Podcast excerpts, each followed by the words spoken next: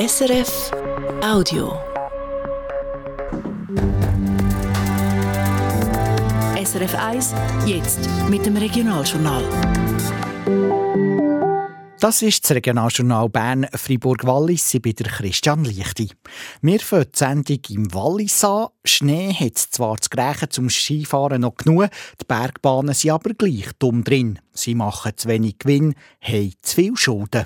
Darum hat die touristische Unternehmung Grächen AG jetzt ein Gesuch für eine provisorische Nachlassstundung müssen einreichen Was das für die Tourismusregion bedeutet, der Adrian Müller berichtet.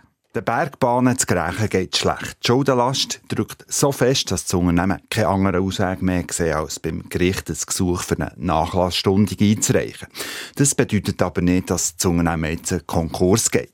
Der Kutscher, Verwaltungsratspräsident der Bergbahnen, erklärt die Situation so. Heißwasser steht nicht bis zum Hals, sondern vielleicht äh, bis zur Brust und die Flügel sind jammen. Aber jetzt haben wir gesagt, bevor es am Hals steht, wir Massnahmen ergreifen und eben die richtige Luftmatratze nehmen zum Weiterschwimmen.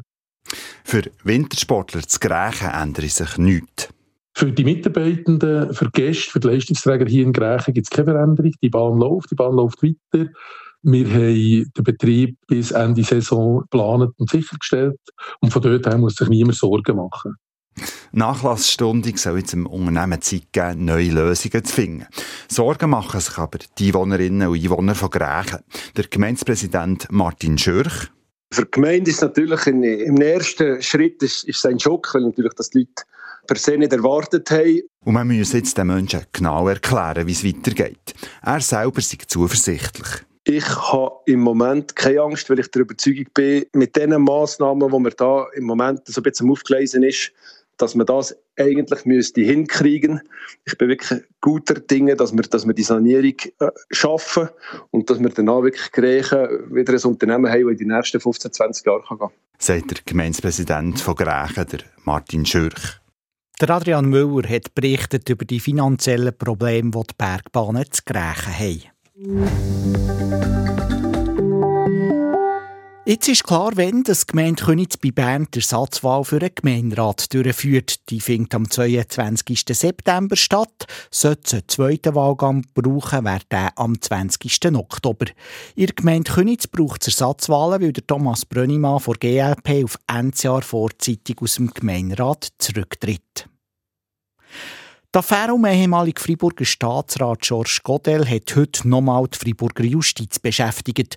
Vor dem Polizeirichter vom Sahnebezirk hat sich der Journalist müssen verantworten, der ein umstrittenes Buch hat geschrieben und herausgegeben hat.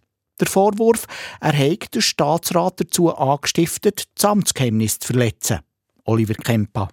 Für sein Buch Secret et Confidence d'un Président, auf Deutsch Geheimnisse und Geständnisse eines Präsidenten, hat der Journalist Jean-Marc Angelo vier Jahre lang im Keime immer wieder der Georges Godel getroffen und ihn ausgefragt, was die Friburger Regierung gerade so beschäftigt.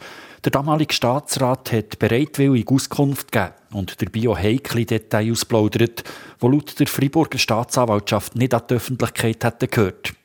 Er ist darum per Strafbefehl verurteilt worden wegen Verletzung vom Amtsgeheimnis und hat das Urteil akzeptiert. Anders der Jean-Marc Angelo. Sein Anwalt hat ihn heute vor Gericht verteidigt und gesagt, erstens seien die Sachen, die im Buch veröffentlicht wurden, kaum so brisant, dass sie nicht an die Öffentlichkeit dürften. Und zweitens, noch wenn heikle Informationen dabei wären, zeigt es nicht am Journalist seine Verantwortung. Der Georges Godel als erfahrener Politiker hat immer genau gewusst, was er macht und über was er reden und über was nicht. Fragen zu stellen, das gehört zu den grundsätzlichen Aufgaben eines Journalisten. Er hat der Georges Godel aber nie unter Druck gesetzt, geheime Sachen zu verraten und sein Amtsgeheimnis zu verletzen. Und er hat noch nie austrickst, für an Informationen zu kommen.